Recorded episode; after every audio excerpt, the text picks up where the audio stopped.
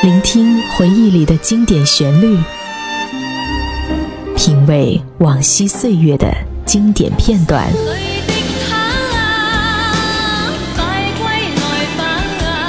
流金岁月，品味流年，带你找寻记忆时光中的特别情愫。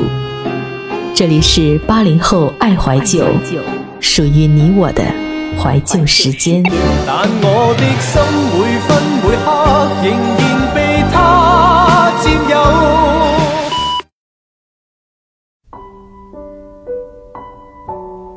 那是我们最青涩的时代。没有网络，没有手机。十六岁的年华，过着只需上学写作业，而没有生活压力的时代。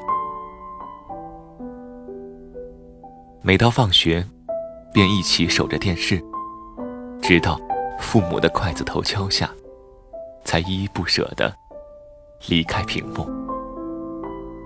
今天，恰好路过一间咖啡厅。听着熟悉的旋律，突然间非常想念，想念那些年看着动画片的美好时光，以及陪伴在我们身边一起看动画的小伙伴。很高兴我们的童年有你们相伴，很高兴回味的时候有那么多人能和我一起，一边忘情的抹着眼泪。一边开怀的放声欢笑。这期节目写给陪伴过我们童年的《圣斗士星矢》，青春不散场，让我们一起坐上时光机，回味童年的记忆。大家好，这里是八零后爱怀旧，本节目由半岛网络电台和喜马拉雅联合制作。我是主播小小兵。本期文案来自于半岛策划，静语素颜。如果你有好的故事，不妨与我们一起分享。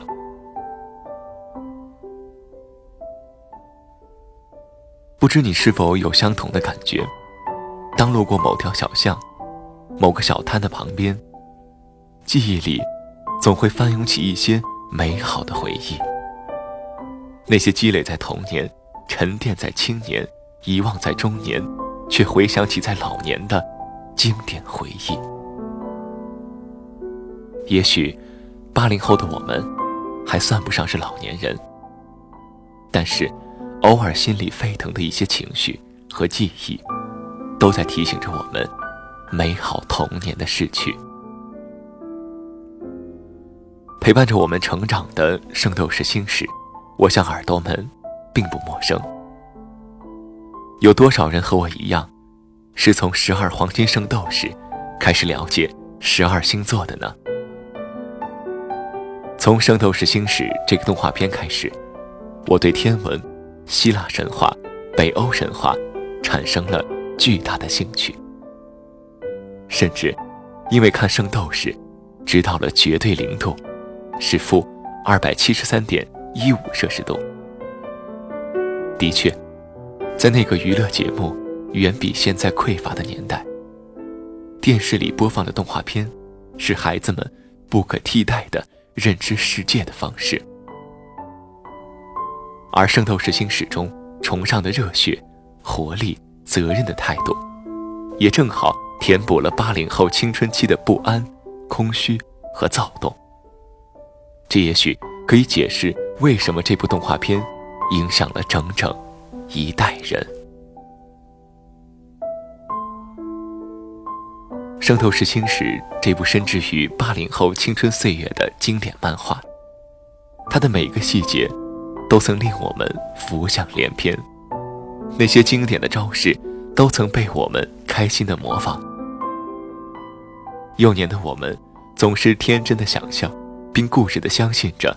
在遥远的希腊，真的有这样一群为了大地的爱和和平而战斗的圣斗士。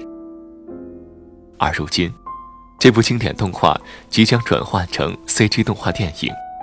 作为圣斗士星矢迷，我们怎能忘记那些燃烧的青春和热血。据媒体报道，CG 动画电影《圣斗士星矢》将于二月二十六号登陆内地。电影讲述原作中最受观众熟悉的黄道十二宫闯关故事，以主人公星矢为首的青铜圣斗士们，为了守护女神雅典娜，闯入了由十二黄金圣斗士把守的圣域。相对于原作中，以浓墨重笔的篇幅介绍青铜圣斗士与黄金圣斗士之间的死斗，本部作品则更倾向于为观众展示。五位青铜圣斗士以及雅典娜之间的羁绊，借由逼真的 CG 技术，角色们的英姿得以在大屏幕上真实的展现。而天马流星拳、庐山升龙霸等脍炙人口的必杀技，也会在本部作品中相继登场，势必会为广大粉丝带来更震撼的感受。这部全新的动画电影。《圣斗士星矢》改编自日本著名漫画家车田正美的同名人气漫画。片中，黄金圣斗士艾欧洛泽怀抱真正的女神转世雅典娜，逃出圣域，途中遭到双子座萨卡和摩羯座修拉的阻击，身负重伤，生命垂危之际，艾欧洛泽将女神托付给刚好来喜马拉雅山脉探险的日本城户财团总裁。称获光正，光正将女神带回日本抚养长大。受女神感召，经过艰苦训练的星师、子龙、冰河等少年也相继回到日本。但同时，奉教皇之命的刺客也接二连三地从圣域来到日本。一场正邪之战就此开战。不知道你是否在电影中？找到了童年丢失的回忆，不知道你是否会想起曾守在电视机前的自己。